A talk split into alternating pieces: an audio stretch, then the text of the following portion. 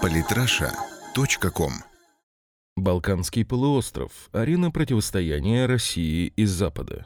Никита Комаров. Балканский полуостров является, пожалуй, самым кровавым местом в Европе. На этом небольшом клочке земли регулярно происходили войны, начиная с римских завоеваний и заканчивая Косовским конфликтом. На протяжении всей истории Балканы располагались на месте стыка различных цивилизаций, из-за чего геополитический полуостров входил в сферу интересов между тремя империями – российской, австро-венгерской и османской. На Балканах переплетены близкие между собой, но различные в историко-культурном плане народы – сербы, хорваты, албанцы, боснийцы и другие. На их противоречиях до сих пор играют мировые державы, разжигая конфликты, которые несут смерть. Эта извечная вражда, глубоко укоренившаяся в умах жителей Балкан, до конца света будет сильной и неподавляемой. Ярче всего это демонстрирует провал эксперимента по созданию единого западно-балканского государства, нашедшего свое воплощение в Югославии. Эта страна раскололась так же, как распался Советский Союз. Другой эксперимент, только уже социалистических теоретиков. Не помогла даже политика создателей проекта Югославии, которые пошли от частного к общему, к созданию югославского человека из различных по менталитету наций. После войны Иосип Брос Тита отчасти продолжил эту политику.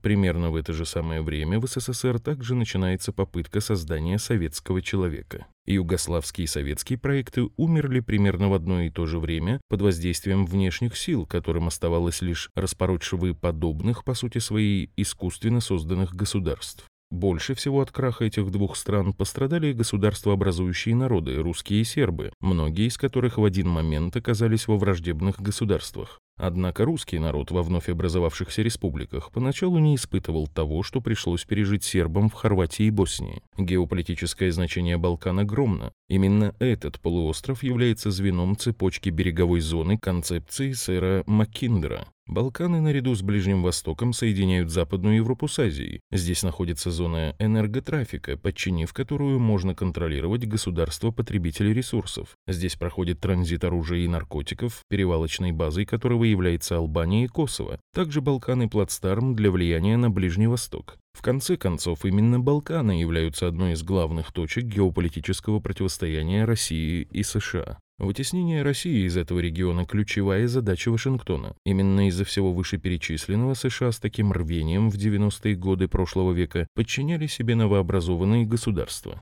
На западе Балкан, на территории Адриатического побережья, существуют три основные противоборствующие силы. Причем каждая из них олицетворяет не только какой-либо народ, но и конфессию. Это православные сербы, католики-хорваты, а также мусульмане, боснийцы и албанцы. Государственные границы между странами ставят сербов в наиболее затруднительное положение, поскольку им приходится в своем роде сражаться сразу на два фронта. На западе с хорватами и мусульманами – Бик, на юге с мусульманами-албанцами. Столкновения католиков и мусульман имели место даже в период соперничества Австро-Венгерской и Османской империй, однако в последнее время, ввиду отсутствия территориальных претензий друг к другу, эти две группы великолепно сотрудничают с евроатлантическими структурами. Как нетрудно догадаться, альянс мусульман и католиков с НАТО и ЕС направлен главным образом против Сербии. Погружаясь в историю, действительно можно найти немало причин для вражды между балканскими народами. Различия между, например, сербами и албанцами кроются не только в конфессии, но и в этнической составляющей этих народов. А вот сербов и хорватов многие считают одной искусственно разделенной нацией, например, как русских и современных украинцев. Однако на Западных Балканах, несмотря на их небольшую территорию, все гораздо сложнее. Да, хорваты и сербы родственные друг другу южнославянские этносы, но при этом абсолютно различные. С самого начала колонизации славянами Балкан в V-VII веках эти два народа имели собственные государства. Протосербские племена жили в районе современной Саксонии на Эльбе. Там до сих пор сохранились общины лужицких сербов. VI века сербы стали основывать на территории Балкан свои первые государства – Захумье, Дуклю, Травунию и другие. В VII веке начался процесс христианизации сербов, инициатором которого выступила Византия. Протохорватские племена пришли с территории современной Южной Польши на сто лет позже и также стали основывать собственные княжества. В IX веке хорваты испытывают первое влияние западной цивилизации. Их земли попадают под власть империи Карла Великого. Правда, это продолжалось недолго. К концу IX столетия хорваты вновь обрели независимость. Уже в самом раннем периоде истории сербов и хорватов произошло размежевание между этими двумя народами по конфессиональному признаку. Сербы переняли православные обряды у Византии, хорваты же, несмотря на тесную связь с Константинополем, вели богослужение на латинском языке и поддерживали контакты с Папой Римским. Церковный раскол 1054 года окончательно утвердил эти две конфессии в славянских странах. В X-XI веке существуют два объединенных мощных государства – Королевство Хорватия и Сербская Зета. Начало XII века определило окончательный цивилизационный раскол между сербами и хорватами. Королевство Хорватия заключило унию с Венгрией, решив таким образом интегрироваться в латинскую католическую культуру. Сербия же продолжала свое независимое существование. В течение следующих веков произошел расцвет Сербии, когда при правителе Стефане Душине страна стала самой мощной силой на Балканах. Османское завоевание лишь продолжило разделение двух народов. К этому времени в Центральной Европе сформировалась империя Габсбургов, составной частью которой стали хорваты. Сербы же попали в зависимость Османской империи. Так, на протяжении нескольких столетий эти народы жили в разных государствах и в разных цивилизациях. Постоянная борьба за самоопределение лишь укрепила самобытность этих наций. После Первой мировой войны при посредничестве Антанты было создано Королевство Югославия. Идеологи Версальской системы видели поддержание порядка на Балканах исключительно в рамках создания подконтрольного Западу единого государства. Разумеется, подобные искусственные образования не могут долго существовать, а внутри них назревают конфликты. Все это привело к тому, что во время Второй мировой войны имели место беспрецедентные этнические чистки, преимущественно сербов-хорватами, перешедших на сторону Третьего рейха. После войны были учтены недостатки королевства, и Югославия стала федерацией. Однако и это не спасло Югославию. Под влиянием извне эта социалистическая федерация пала за несколько лет. Разумеется, Запад великолепно сыграл на национальных противоречиях. Россия же в 90-е годы была слишком слаба, чтобы противостоять натовской агрессии. В результате ожесточенной войны были убиты десятки тысяч сербов, которые были вынуждены в одиночку бороться против военной машины НАТО. Вышедшие из состава Югославии страны, такие как Хорватия, Босния и Герцеговина, Словения, Македония, а позже и Черногория, были моментально включены в новую систему мироустройства. По классической схеме большую часть экономики стали контролировать транснациональные корпорации. Была проведена оптимизация, заключающаяся в разрушении производительной силы государства, а бюджет вышеперечисленных стран стал напрямую зависеть от кредитования над национальными структурами, в первую очередь МВФ. Внешний долг недавно образованных балканских государств огромен. Уничтожение собственного производства вылилось в обнищание населения. Примечательно, что Сербия, которая пока еще не до конца ассоциировалась с межнациональными структурами, имеет самый низкий после Черногории уровень бедности. Однако постепенно западные государства добивают экономику последней суверенной страны на Балканах, главным образом за счет выделения Белграду кабальных кредитов. Балканы не случайно являются очагом противостояния России и США. Как только наша страна стала усиливаться и обозначила курс на восстановление влияния на Балканах, евроатлантические структуры активизировали работу по выходу Черногории из состава Сербии. Здесь следует сказать, что в отличие от тех же хорватов, сербы и современные черногорцы являются одним и тем же народом. Действуя по старой схеме, евроатлантические структуры смогли создать независимую Черногорию, которая в скором времени интегрировалась и продолжает интегрироваться во многие западные структуры. Таким образом, Сербия потеряла выход к морю и оказалась зажата отнюдь недружественными государствами. Соответственно, геополитическая связь Сербии и России была существенно подорвана, что не могло не сказаться на влиянии Москвы в регионе. Другим важным моментом в противостоянии Запада и России на Балканах являются события 2008 года.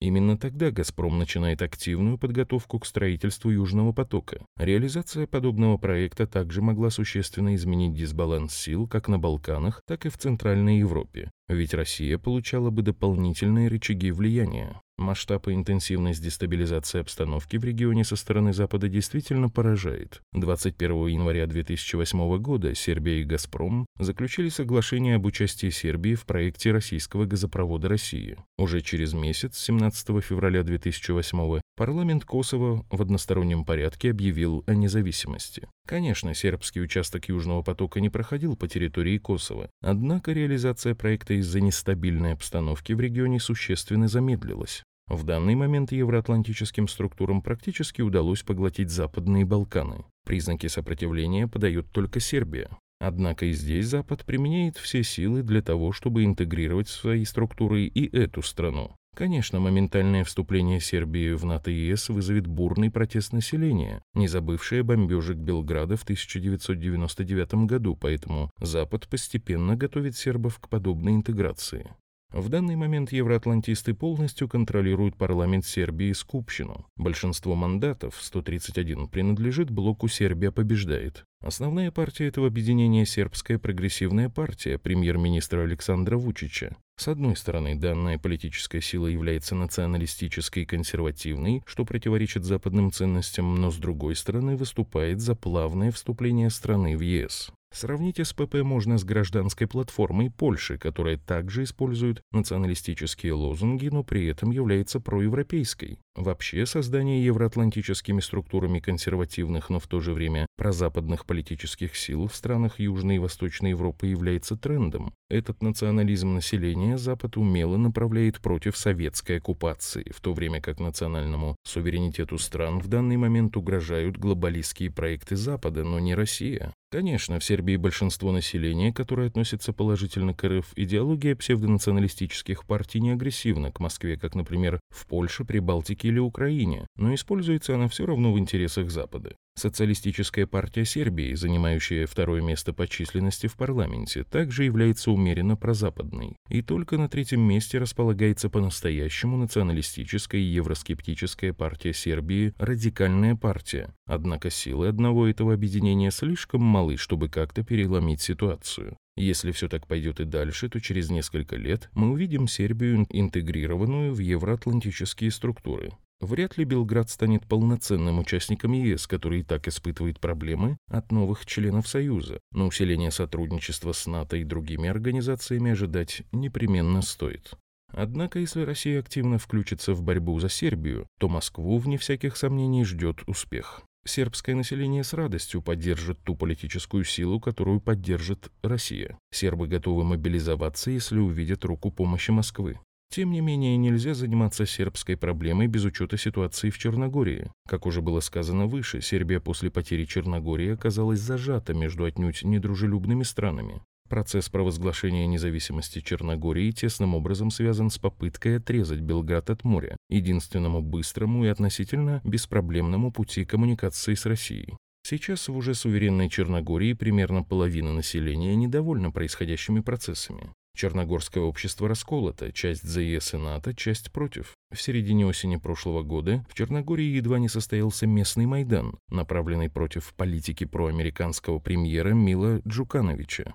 Разумеется, ввиду отсутствия поддержки извне, как это было на Украине, протесты населения были подавлены. В отличие от народа, большая часть правящих элит Черногории ассоциирована с Западом. В парламенте в большинстве своем заседают либо умеренные прозападные, либо радикально прозападные силы. Исходя из всего этого, становится очевидно, что решить черногорские, а за ним и сербские вопросы можно только путем поддержки народных масс. Очень интересная ситуация складывается в Боснии и Герцеговине. Как известно, эта страна имеет два региона, фактически живущие собственной жизнью – боснийский и сербский. Республика Сербская, территориальное образование внутри БИГ, является, пожалуй, последним оплотом радикальных евроскептических сил. Большинство мест в парламенте РС принадлежит консервативным и русофильским партиям. Президент и премьер-министр РС также выступают против альянса с Западом и за укрепление сотрудничества с Россией. Разумеется, подобная ситуация не может не радовать, однако политическое влияние Республики Сербской не столь велико, чтобы этот регион стал катализатором изменения ситуации на Балканах. Герцеговина полностью ассоциирована с евроатлантическими структурами. В этих государствах нет более-менее внятных политических сил, которые стали бы противовесом США и ЕС.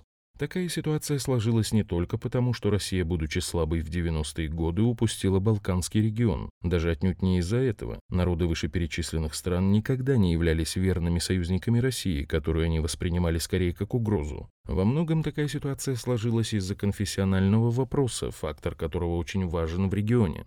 Хорватия, как латинизированная и католическая страна, видит своими защитниками западные страны, ЕС и США. Албания и Босния мусульманские, которые, впрочем, не так активны на Балканах, как хотелось бы Тирания и Сараево. Они прекрасно понимают, что Россия не станет ради них идти на конфронтацию с православным сербским народом, который считается врагом номер один. Поэтому Албания в первую очередь вынуждена прибегать к помощи НАТО. Подводя итог краткому анализу исторической и текущей геополитической ситуации на западе Балканского полуострова, можно констатировать, что силы, на которые может опереться Россия для укрепления своего влияния в регионе, находятся только на территории проживания сербов, в самой Сербии, в Черногории и в Республике Сербской. Только грамотная работа в этом треугольнике поможет восстановить позиции Москвы в столь стратегически важном регионе. Подписывайтесь на наш канал в Телеграм. Самые интересные статьи о политике и не только. Читайте и слушайте каждый день на сайте polytrasha.com.